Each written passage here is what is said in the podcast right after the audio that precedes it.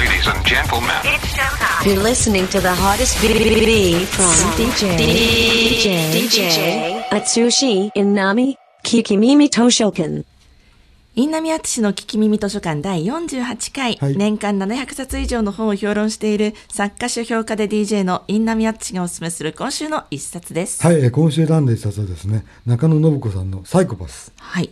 去年の秋に発売されたはい文芸し、文春新書そうですね。今もうまだ話題になってますよ、これ。うんずっと。あのなんでかというと、やっぱり、ね、内容が怖い。怖い。サイコパス、まあわかると思うんだけど、あの、とんでもない犯罪を平然と遂行する。嘘がバレてもむしろ自分の方が被害者であるあるあるかのように振る舞うとかね、で全然こう反省しないとか、えそもそも悪いと思ってないっていう人が実は多いと。うんうん。でしかもそういう人って異常な人って思われがちだけども、実は普通にいるんだよっていう。そう、ありますね。隠れた裏のそう顔。そうなんですよ。これ読んでるとね、本当ね、ちょっと恐ろしくなる感じですね。で、でも別にこう、だからといって、何もできないじゃないですか、こっちは。ええどう対処していくかってことを考えていくしかないっていうね。うーん。あとなんかね、か面白いと思ったのはね、勝ち組サイコパスっていうのと、はい。勝ち組負け組サイコパス2ついるっていう。勝ち組っていうのは要するに、嘘を突き通してええ、成功して勝っちゃう。負け組のはへ平気で嘘を、あの、なんていうの、認めちゃうっていうか、うんうんうん。それ結局負け組になっちゃう。ああなるほど、じゃあ同じサイコパス的な要素がある人でもそそう。ういう勝ち組になっていく人とそうじゃなくて負け組に転落していく人という転落っていうか、そもそも、そもそもそもが負け組。そうそうそうそう。あでもねそうなってくると余計にこうなんかわかんないよねっていう。あ、うん。うん。で、なんか、だから本当に、あ、あの人、誰でもいいと思うんだけど、あの人結構サイコパスっぽいなっていう人って、誰か、だ、だ、誰にとっても一人か二人いるでしょ。そうですね、はい。だから、ああ、あの人きっとそうだなってことを思わせてくれるってことが一つあるんだけど、んうん。もう一つは、うん。待てよ、ちょっと自分もそう、自分は大丈夫かと思う。思わせちゃうよ。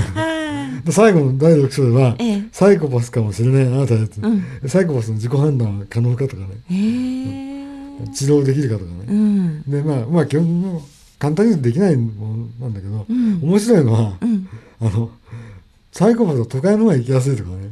へえ、そうなんだ、うんあとは、あの、あの、サイコパス向きの仕事を探そうとかね。サイコパス向きの仕事、うん。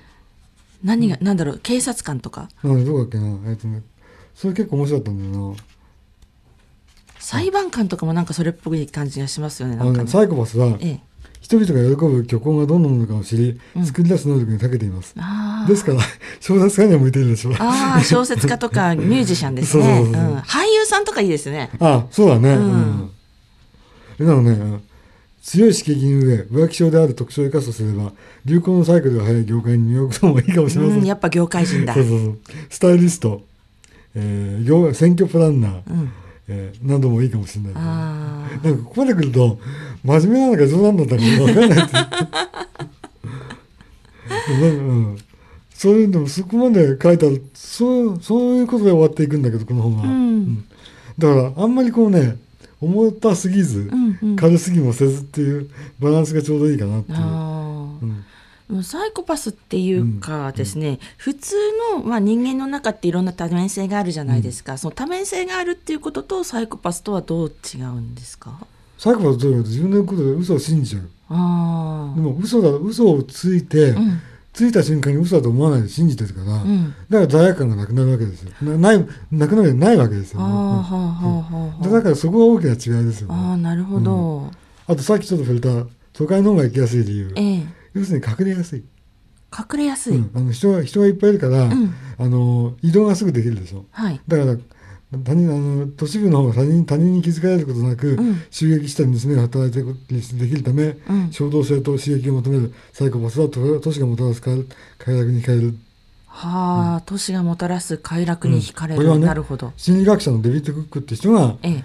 あのそう言ってるんだって。うーんあのパッとねその都会、田舎よりも都会の方が過ごしやすいっていうのは、田舎の方がこう一人一人の人間の付き合いが濃厚で、人情とかがあって、えだからこそそういうところではあの過ごしづらいのかなっていう気もしました。あの見え分かっちゃうからね。そうそうそう。あああいつあそこのあいつだよね、うんうんうんうん。だだからそれ隠れられるからってことね、ううん。ん。匿名性がある。そうそうそう。ん。あとは、あの、これ本当顕著だなと思ったのは、リーダーシップを発揮してる人。はい。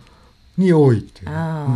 よく偉人と言われる、あのいろんな企業の創業者とか、うん。そういう方にもちょっとそのサイコパス系の方って多いですよね。そうそうそう例えばあのあれここにも確か出てきたと思うけどあのアップルのはい。スティーブ・ジョブズ。ジョブズ。もうそうですよ。ええ。明らかに。うん。あとねこの人はねこれえっ、と先月号になっちゃうんだけど、はい。えー文藝春秋の、えー3月号で、うん。この中野さんが、ん面白い文章を書いててトランプはサイコパスである。ああ、なるほど。それ読むとね本当ああそうだそうだと思うんだようね、それがあのもう今新しい号出ちゃったけど、ええ。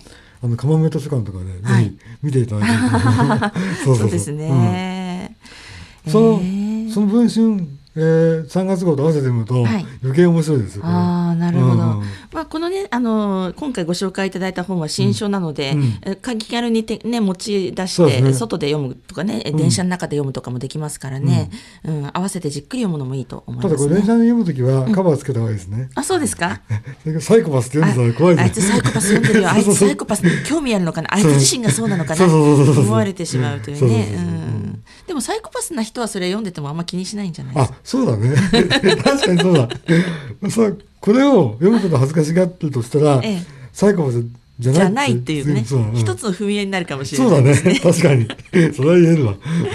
ということで以上、今週の一冊は文春新書の中野信子著サイコパスご紹介しました。はい。